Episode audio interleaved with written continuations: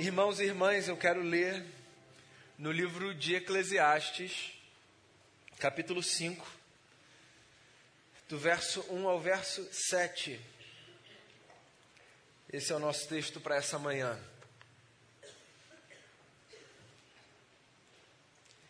Eclesiastes 5,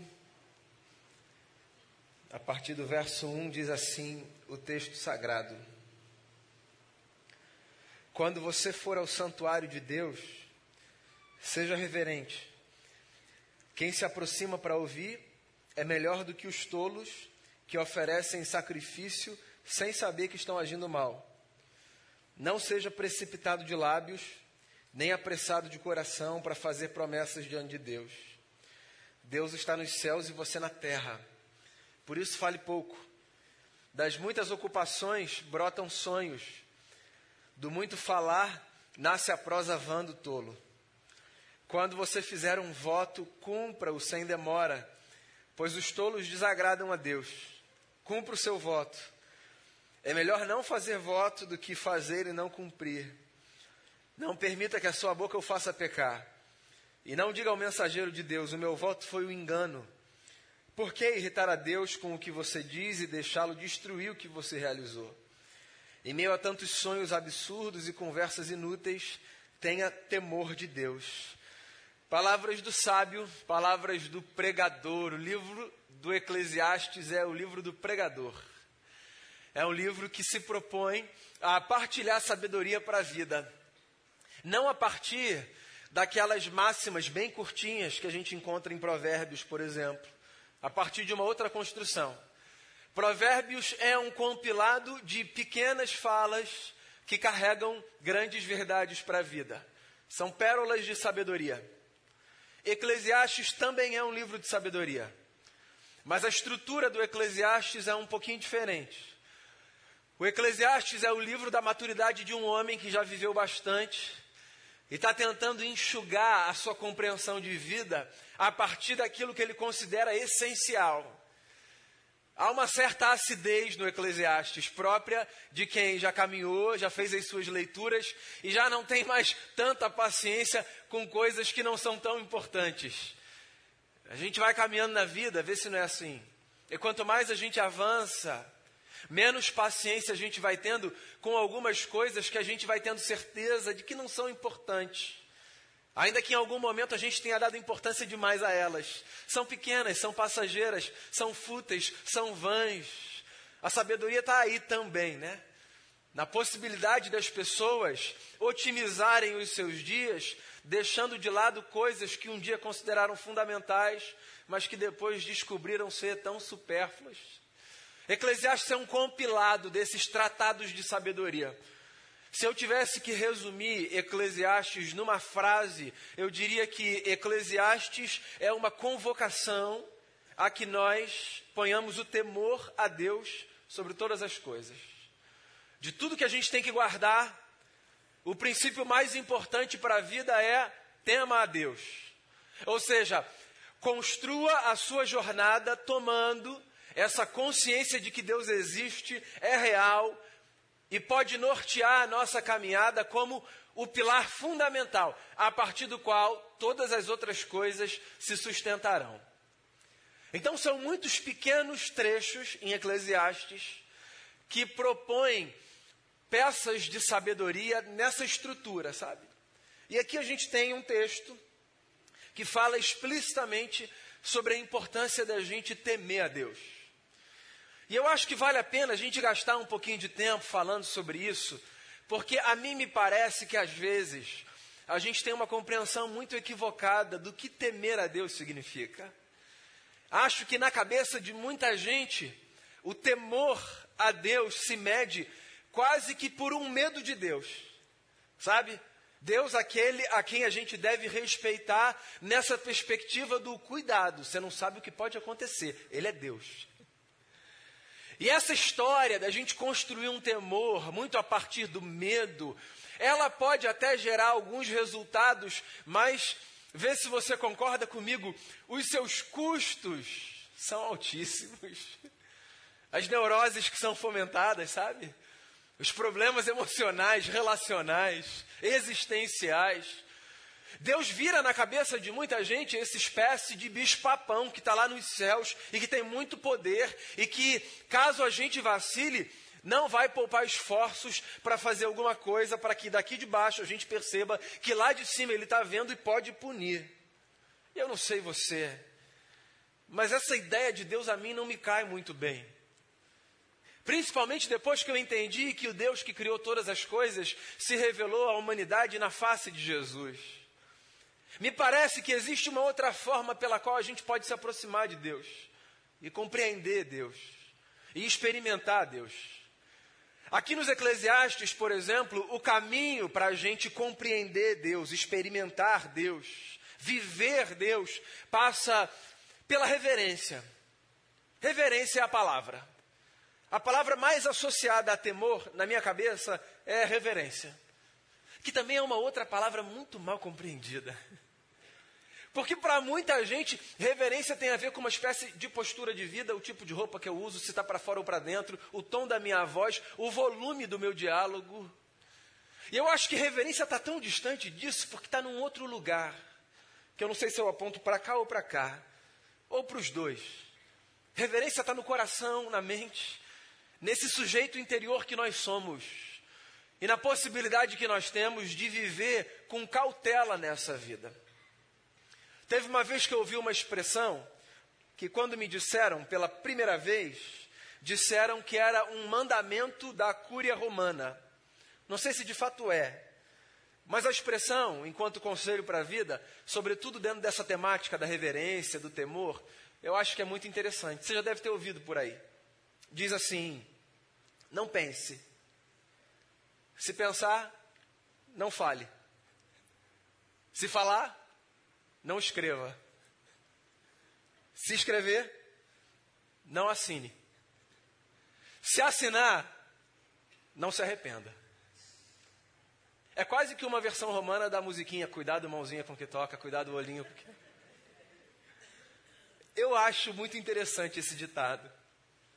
Não é uma espécie de constrangimento para que a gente viva uma vida cheia de temor e tremor, aquado, sem saber o que fazer, optando por não fazer absolutamente nada. Não. É apenas uma lembrança de que os nossos atos, que começam nos nossos pensamentos, pedem da gente reverência. E do que, que eu estou falando, sabe? Quando eu falo de reverência. Eu estou falando de uma postura que é essencial à vida de todo mundo que deseja aprender a viver. Eu acho que esse é um desejo universal. Todo mundo deseja aprender a viver. A gente quer saber como a gente pode extrair o máximo dessa jornada curta, que é a jornada da nossa existência. A gente quer, se possível, não errar, não vacilar, não desperdiçar. A vida pede da gente reverência. Pede sim. Reverência tem a ver dentro da minha compreensão, com esse senso de sacralidade que a gente precisa carregar ao viver por aí. E eu acho que sacralidade também está entre aquelas palavras mal compreendidas. Porque sacralidade é uma palavra que quase que a gente cooptou da sociedade, numa espécie de privilégio religioso. Sacralidade tem a ver com viver com uma consciência religiosa, não necessariamente. Sacralidade tem a ver com desenvolver a compreensão de que existem coisas que são santas na vida, que não estão necessariamente apenas nos ambientes religiosos. Há coisas que são santas, porque são separadas, são especiais. Eu ousaria dizer, inclusive, correndo risco de esvaziar o sentido da palavra, são coisas que estão num outro patamar, numa outra categoria, num outro nível. A gente ranqueia a nossa vida, tudo que a gente faz. Há coisas que são mais sagradas e há coisas que são menos sagradas. Há encontros que são mais sagrados e encontros que são menos sagrados, certo? Há abraços que são mais sagrados e abraços que são menos sagrados. Há refeições que são mais sagradas e refeições que são menos sagradas. Não porque em si elas carreguem essa propriedade, mas porque, dependendo de onde a gente estiver e, e do que aquelas coisas forem para a gente, ou de quem aquelas pessoas forem para a gente, então aquelas coisas ou pessoas serão mais ou menos sagradas. Porque eu posso dar um abraço numa pessoa que eu nunca vi na vida. E ele vai ser carregado de respeito, de dignidade, de consciência de que o outro é alguém que carrega em si a imagem do Deus que me fez e o fez.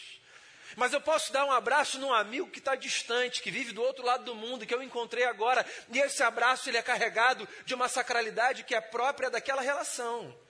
Não é que essa pessoa é mais digna do que a outra, é que no lugar onde eu estou, na experiência que eu vivo, essa pessoa carrega em si uma presença que faz com que aquele encontro seja um encontro que está fora dos triviais. Ele é sagrado. E a gente poderia passar aqui uma manhã inteira falando das coisas sagradas da vida. Mas o meu ponto não é elencar essas coisas, é só lembrar você de um fato que você sabe, que é: existe uma sacralidade que é própria da existência. E eu acho que viver com reverência tem a ver com caminhar com a consciência de que existem coisas que são sagradas. Como é que o povo de Israel aprendeu isso lá atrás, no Antigo Testamento? A partir de uma construção religiosa pedagógica. Sim, os símbolos religiosos do Antigo Testamento nada mais são, correndo o risco aqui de ser simplista com nada mais são, mas vamos lá, nada mais são do que uma forma pedagógica de Deus ensinar a um povo a percepção que eles deveriam ter, não apenas para com as coisas religiosas, mas para com a vida como um todo. Eu nasci na igreja, e quando eu nasci na igreja, eu aprendi na minha primeira infância que o templo era sagrado. Aquele prédio onde a gente se reunia. Esse aqui, por exemplo. De modo que, quando eu era criança, me ensinaram que esse lugar pedia uma outra postura, um outro tom de voz uma outra velocidade. Se eu corria no pátio da igreja, no templo, eu não podia correr. E me ensinaram isso a partir de diferentes paradigmas e referências, dentre os quais isso aqui é a casa de Deus. Esse lugar é santo. Deus está no templo, Pai onipotente.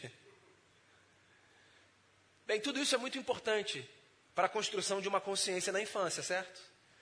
Mas tudo isso é muito problemático se eu carrego para a vida adulta essa compreensão como a compreensão que me fará entender quem Deus é e que lugar é esse. Porque na infância eu precisava daquilo para entender que existem lugares e coisas e seres que são sagrados. Mas na vida adulta eu preciso ampliar a minha compreensão e entender que os lugares e as coisas e os seres sagrados não estão restritos a esse espaço aqui. Por exemplo, hoje de manhã a gente começou o nosso culto às nove. Você acha que aquele banquete não é um culto ao Senhor? Foi um banquete, não foi? Café da manhã é um culto, gente. É porque vocês são presbiterianos. Se eu estivesse aqui numa igreja pentecostal, todo mundo ia dar glória a Deus agora.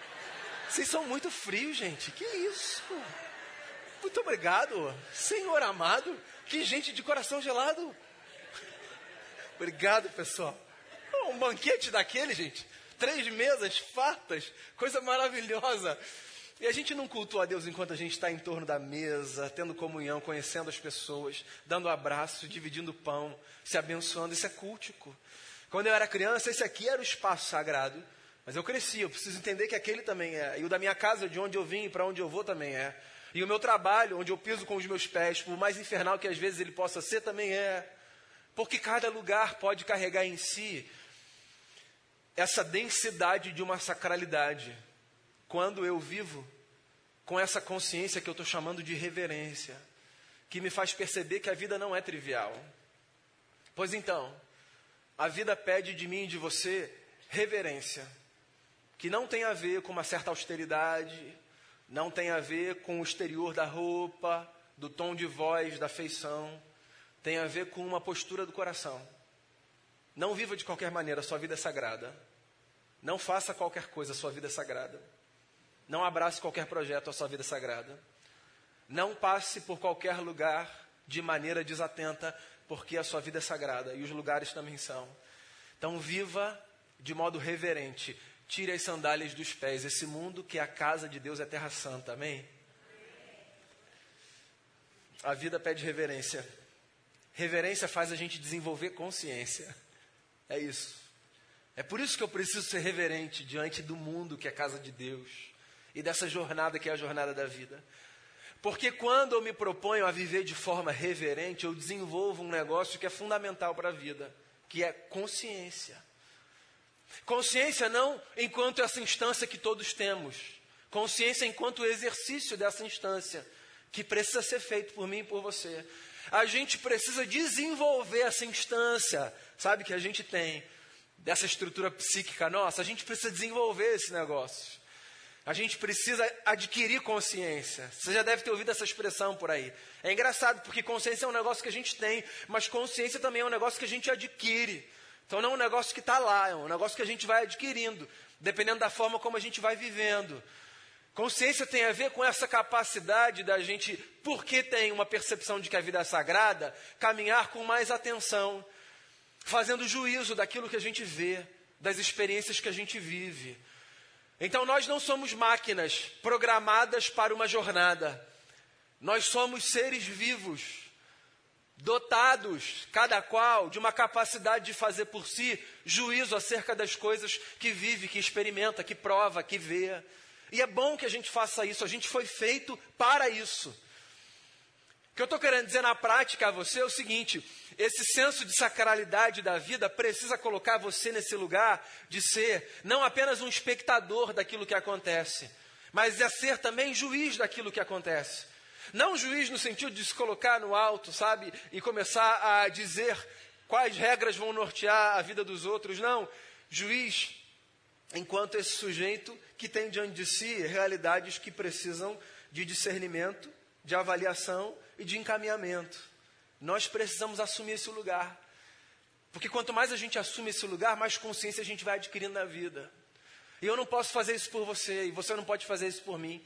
Inclusive, se você estiver em algum lugar religioso, no qual um líder se pretenda ser o sujeito que vai fazer isso por você, foge desse lugar. Porque cada um precisa fazer por si.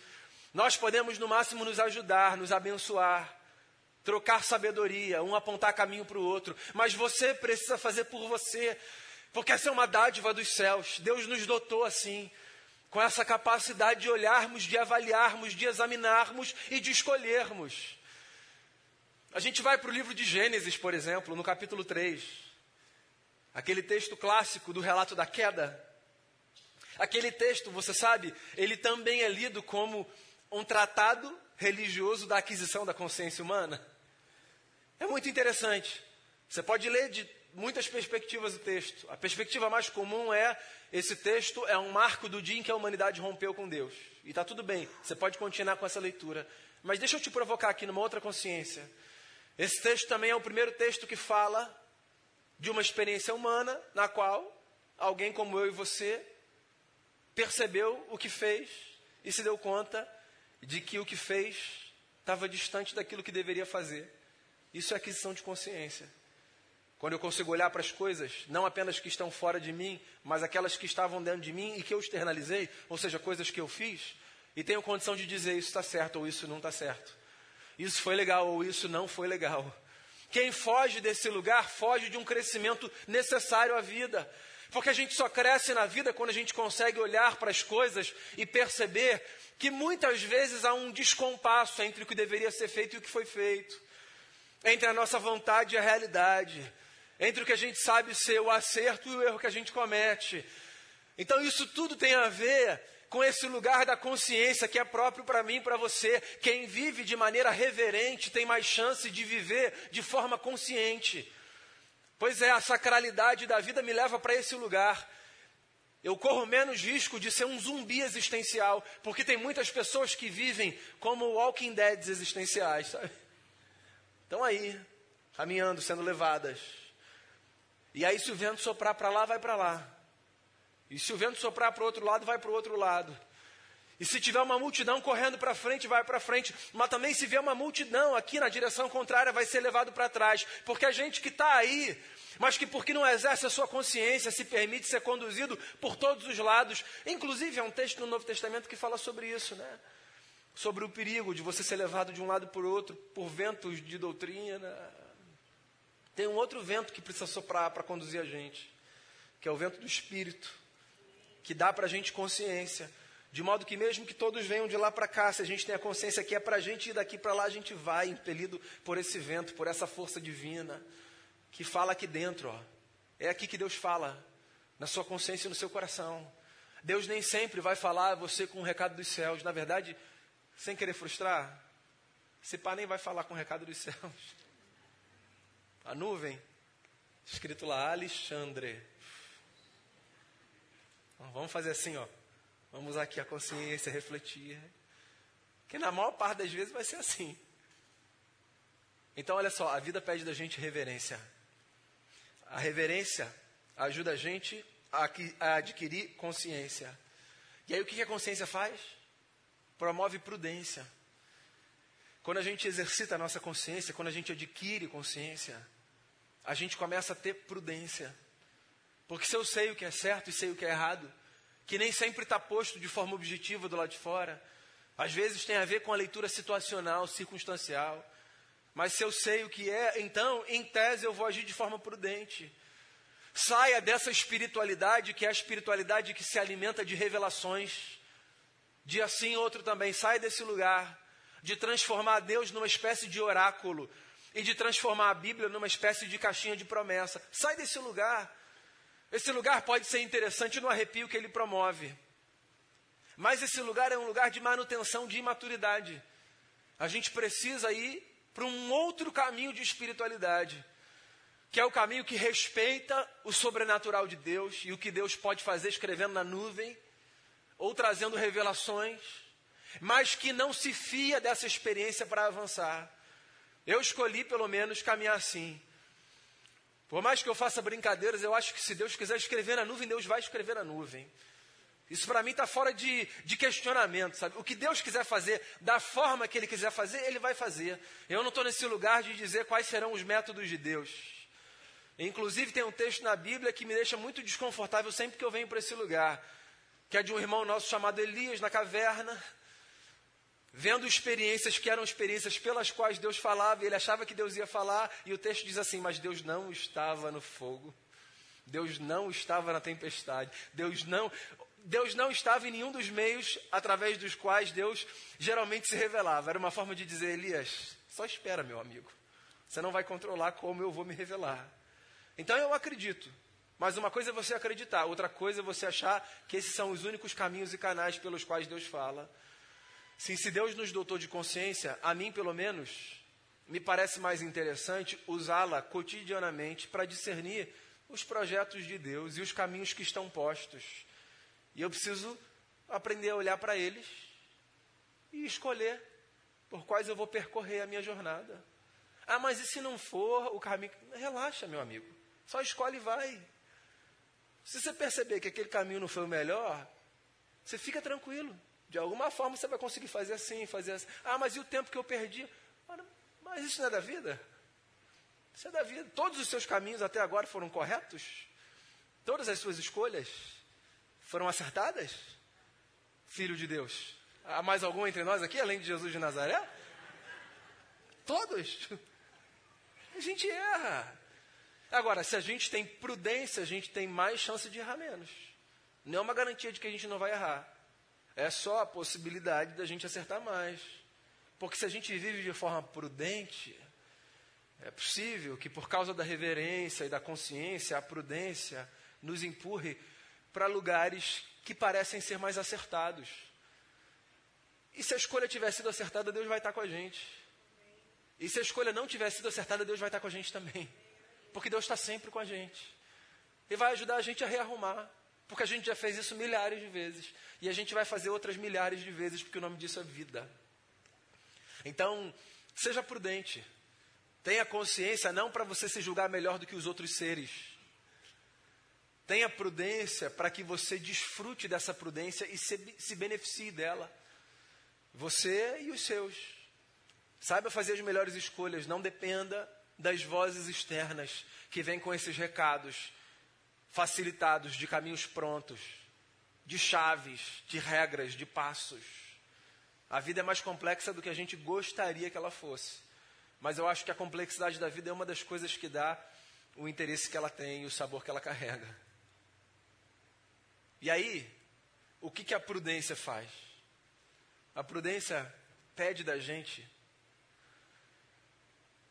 o compromisso que a gente precisa assumir para os passos que a gente precisa dar. É uma escada mesmo, sabe? Reverência, consciência, prudência, compromisso. Quando eu ajo com prudência, eu descubro um negócio que eu preciso me comprometer com as escolhas que eu estou fazendo. O texto fala sobre isso. Não seja um tolo. Não faça votos precipitados. Não fique brincando com Deus dizendo vou fazer e não vou não. Vou lá, me enganei. Não. Daí vem a fala lá da cúria romana, sabe? Não pensa não. Se pensar, não fala. Se falar, não escreva. Se escrever, não assine. Se assinar, não se arrependa. É só uma espécie de desaceleração, sabe? Calma, por que, que você está correndo? Coloca a sua cabeça nisso, faça as suas reflexões. Saiba discernir os caminhos. Escolha e se comprometa. Sem medo. O nome disso é vida adulta. A gente escolhe e a gente se compromete. E como é que a gente se compromete? Honrando a nossa palavra, bancando o que a gente disse, fazendo valer aquilo que a gente deu, que foi a nossa voz, que foi o papel que a gente assinou, que foi o termo que a gente fiou, que foi a aliança que a gente fez. Porque é isso. Não dá para brincar de viver. É para viver. Isso tudo pode parecer assim muito assustador, mas só para Sai desse lugar da teoria do meu discurso e vem para a lembrança prática da sua jornada do dia a dia. Pode parecer complexo, às vezes pode parecer assustador, mas pelo menos a mim, isso me parece maravilhoso. Saber que nesse mundo a gente podia ser fantoche de Deus, puppets. A gente podia estar só representando o papel. Saber que nesse mundo a gente podia estar lá, sabe? falando um negócio que estava programado, dando passos que já estavam desenhados, como bonecos, como robôs, programados para uma jornada. Saber que podia ser assim, mas que não é. Que Deus nos fez e que Deus nos colocou aqui. E que Deus nos deu a possibilidade de nós percebermos que isso tudo é sagrado. E em percebendo isso, Deus nos deu a graça de nós adquirirmos consciência, de nós vivermos com atenção, e em vivendo com atenção, Deus nos dá a possibilidade todos os dias de sermos prudentes nas nossas escolhas. E isso nos leva necessariamente para nós assumirmos compromissos e bancarmos os compromissos, porque a vida é essa jornada de compromissos que a gente assume, que a gente banca. Isso tudo é maravilhoso, porque é isso que faz com que a gente tenha frio na barriga. É isso que faz com que o nosso joelho vá para o chão quando a gente percebe que a escolha foi errada.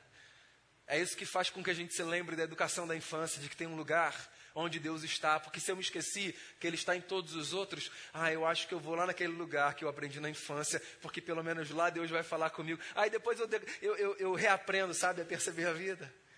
Mas é isso que faz com que a jornada seja tão maravilhosa. A vida pode ser sofrida, e o é. Ela pode ser dura. Ela pode, às vezes, inclusive, parecer muito injusta e cruel. E quem sou eu para dizer que não? Mas, meus amigos, a vida é uma dádiva dos céus, não é? Ela é maravilhosa. Então, queria dizer a você o seguinte: tire as sandálias dos seus pés e viva aqui, lá embaixo, na sua casa, na praia, nas viagens que você fizer, no restaurante quando você estiver com alguém. Viva onde você estiver, com os seus pés descalços, porque essa terra feita pelo Senhor é terra santa. Todo lugar que você estiver pede de você uma sacralidade uma reverência, porque esse mundo é casa de Deus e a nossa casa também. E que essa sacralidade existencial leve você para ampliar sua consciência todos os dias. Abra sua mente, abra sua mente, perceba a potência da vida, perceba que Deus está aí. E não apenas perceba, mas faça juízo sobre as coisas. E ao fazer juízo sobre as coisas, não faça juízo sendo um tolo, faça juízo sendo uma pessoa prudente. Quando você perceber que alguma coisa diante de você é errada, equivocada, quando você perceber que aquele prato maravilhoso que estão botando na sua frente, sabe, o prato assim como representação de uma tentação, no fundo é chumbinho, deixa passar. Não seja um tolo, seja prudente, faça as melhores escolhas, tem coisa que é mais nebulosa, tem coisa que a gente erra no vacilo, mas tem coisa que a gente erra mergulhando de cabeça. A gente sabe que é errado, a gente mergulha, o nome disso é tolice na Bíblia. Então que Deus nos livre da tolice, que a gente faça o caminho da prudência, que a gente seja, segundo aqui as palavras de Jesus lá em Mateus, como o construtor que edificou a sua casa sobre a rocha e não sobre a areia, porque a tempestade vai vir, mas a gente pode resistir e que a gente faça valer todos os dias os compromissos que a gente assumiu. O primeiro deles, de colocar o temor do Senhor como o princípio da nossa vida. E todos os outros que a partir desse compromisso a gente fizer. Que Deus nos ajude, a mim e a todos vocês, a vivermos a vida mais bonita, cheia de temor e cheia de reverência que a gente puder viver, para que a gente honre Jesus e para que a gente seja luz na vida das pessoas por onde a gente for. Amém? Vamos orar pela nossa vida? Feche seus olhos, abre o seu coração, ore pela sua vida, ore pela sua casa. Hoje é o primeiro dia de uma nova semana. Ore pela sua família, ore por você, ore pela sua semana. Peça a Deus essa consciência de que a vida é sagrada. Desfrute cada momento como sendo um momento sagrado. Viva o melhor que você puder. Tenha consciência, não seja conduzido de um lado para o outro. Haja de forma prudente e assuma os seus compromissos, lembrando que com eles você honrará o seu Deus em tudo que você fizer. Tenha esse tempo seu e do Senhor.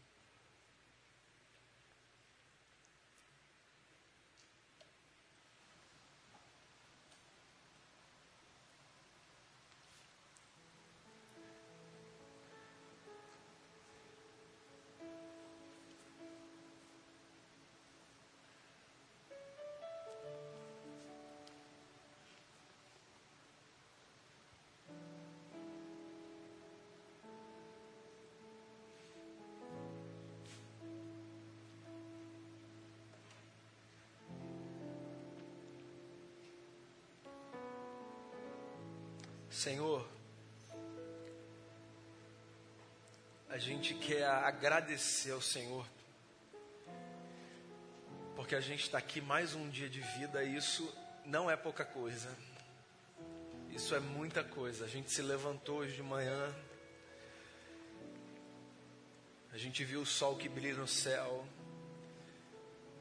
a gente viu esse céu azul lindo, a gente a gente partiu o pão que é nosso e a gente veio aqui cultuar o Deus que é o nosso Pai. Isso não é pouca coisa. A gente está treinado para chegar nesse lugar e guardar aqui uma reverência que, segundo a nossa consciência, esse lugar pede, mas a gente quer expandir esse negócio. A gente quer ir para qualquer lugar e viver em qualquer lugar com essa consciência de que todo lugar é sagrado se nele o Senhor se faz presente no nosso coração, na nossa mente, na comunhão que a gente desfruta. Quando a gente sair daqui, leva a gente com essa consciência de que cada lugar se faz sagrado se ali o Senhor está. Ajuda a gente a viver de forma consciente. A gente não quer viver anestesiado. A gente quer viver conscientemente fazendo escolhas sábias, sensatas, prudentes. A gente não quer ser conduzido. A gente quer assumir o protagonismo da nossa história. A gente quer viver como gente grande deve viver, dependendo do Senhor, mas dando os passos na certeza de que por onde a gente for, o Senhor está com a gente. Se possível, a gente quer acertar em todas as nossas escolhas. Se a gente errar, Lembra a gente que o Senhor está com a gente e que dá para fazer de outro jeito.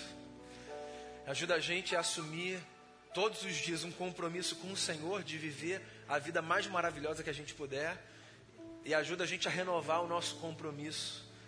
Esses tantos que a gente vai fazendo e que se fazem necessários para a gente avançar na jornada que a gente tem construído aqui nessa terra. Obrigado pela presença do Senhor na nossa vida.